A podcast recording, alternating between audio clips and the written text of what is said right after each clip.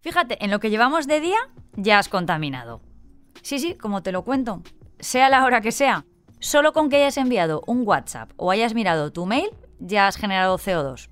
Por ejemplo, el mensaje que le has mandado a tu amiga María ha emitido a la atmósfera 0,2 gramos de dióxido de carbono. Pero sin moverte de la cama. Los 1.400 millones que se enviarán hoy supondrán 1,4 millones de kilos. Y todo el tráfico de Internet genera tantas emisiones de CO2 como el sector de la aviación. Pero como lo de los mensajes está más complicado de quitar, vamos a centrarnos en los vuelos ahora que viene el verano. Te lo cuento ahora. Soy Marta Hortelano y cada día, de lunes a viernes, quiero darte buenas noticias. Así que si necesitas un día sin sobresaltos, este es tu lugar seguro. Los buenos días, un podcast diario para ponerte de buen humor. Volar contamina muchísimo, así, sin paños calientes. Por eso, la buena noticia de hoy es que al menos un país del mundo ha decidido meterle mano a este sector. Francia es el primero que ha decidido prohibir los vuelos nacionales que tengan una alternativa en tren de menos de dos horas y media de duración. Esta medida está incluida en la Ley del Clima aprobada en agosto de 2021, pero no había entrado en vigor aún y su objetivo es luchar contra el cambio climático a través de la reducción de emisiones de CO2 por estos vuelos cortos. Será una medida que se aplique durante tres años para posteriormente evaluar su efectividad. Eso sí, los trayectos en tren que obliguen a suprimir los vuelos entre dos ciudades cercanas deberán tener frecuencias suficientes y horarios adecuados, además de que la conexión permita al pasajero estar al menos ocho horas en el destino. Desde el Ministerio de Transportes galo celebran su aplicación como un paso esencial y un fuerte símbolo en la política de reducción de emisiones de gases de efecto invernadero. Pero las asociaciones aéreas están en contra de la medida. Desde IATA, su director general, Willy Walsh, calificó la medida de completamente absurda y aseguró pues, que no sirve para nada. Según los cálculos de Eurocontrol, si se eliminaran todas las rutas de menos de 500 kilómetros en Europa, se suprimiría el 24% de los vuelos, pero las emisiones de CO2 caerían solo un 3,8%. ¿Y qué dicen desde la Asociación Española de Líneas Aéreas? Pues explicaron hace unas semanas que las aerolíneas no ven al tren como un competidor, sino como un medio de transporte complementario. Si traemos, por ejemplo, la medida de Francia a España, solo habría cinco rutas que tienen alternativa de alta velocidad. Madrid hacia Barcelona, Málaga, Sevilla, Valencia y Alicante y viceversa suman unos 4 millones de pasajeros al año, de los 275 millones del total, es decir, una cantidad muy pequeña. Yo, sin embargo, siempre pienso que todo suma. Hmm, esta historia tiene emoción, suspense, un exquisito toque sonoro y personas reales que cuentan sus vidas, los mejores ingredientes para un buen relato. Bueno, pues tú, que disfrutas con narraciones como estas, puedes acceder a Sonora, la nueva plataforma de podcast de ficción y documentales con una oferta especial. Tu suscripción anual a este periódico y un año de Sonora por solo 49,99 euros.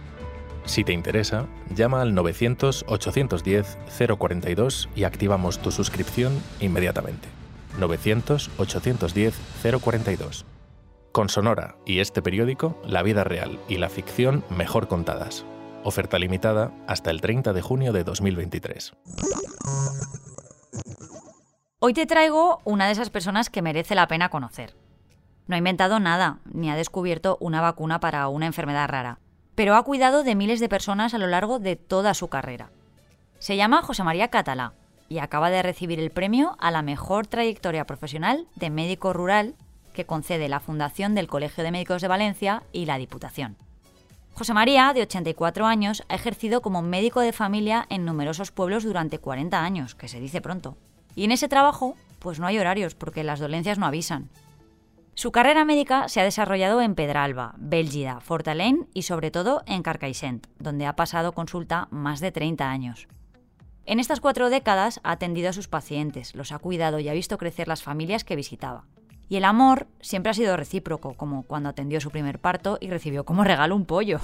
Y es que este doctor tiene verdadera devoción por lo que ha sido su profesión, sobre todo por haberla ejercido en el mundo rural y desde la consulta de un centro de salud. Dice que desde el ambulatorio se sirve a los enfermos, a la sociedad y sobre todo a la conciencia. Se basa en curar, aliviar y consolar. Eso dice él mismo. Y como detalle de más valor, el grueso de sus años como médico del pueblo los pasó sin grandes tecnologías. No había móviles ni muchos medios técnicos. El material para explorar a los enfermos lo tenía que llevar cada uno. Así que, aunque ya tenga un premio bien chulo, desde aquí le queremos dar otro, porque José María Catalá es hoy nuestra persona extraordinaria. Ojalá muchos más médicos como él, la verdad. Bueno, y no me queda más remedio que venir hoy aquí a entonar el mea culpa. Me da mucho repelús la sangre. Verla, pero también que me la saquen las dos cosas.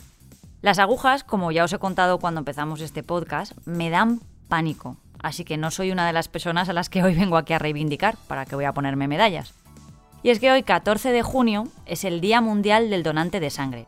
Se celebra cada año con la finalidad de sensibilizar y concienciar a la población mundial de la importancia de donar sangre para contribuir a la salud de pacientes que requieren transfusiones.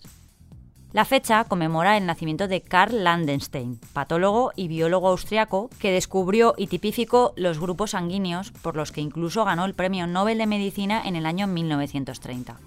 Desde aquí aprovecho para animarte a donar sangre. Es un pequeño gesto que puede ayudar a mucha gente. No duele, es rápido y encima te dan un refresco. Hazte donante, que te lo vamos a agradecer todos, aunque yo no lo haga. Ale, os dejo. Mañana más. Muchas gracias por escucharnos y gracias a ti, Marta. Ay, la ilusión. Recuerda que si te ocurre algo bueno y quieres contárnoslo, puedes escribir a losbuenosdías@lasprovincias.es. Este podcast ha sido escrito por Marta Hortelano, la edición es de Amalia Yusta y Paco Sánchez, el diseño sonoro es de Rodrigo Ortiz de Zarate y la producción de Miquel Abastida y Tamara Villena.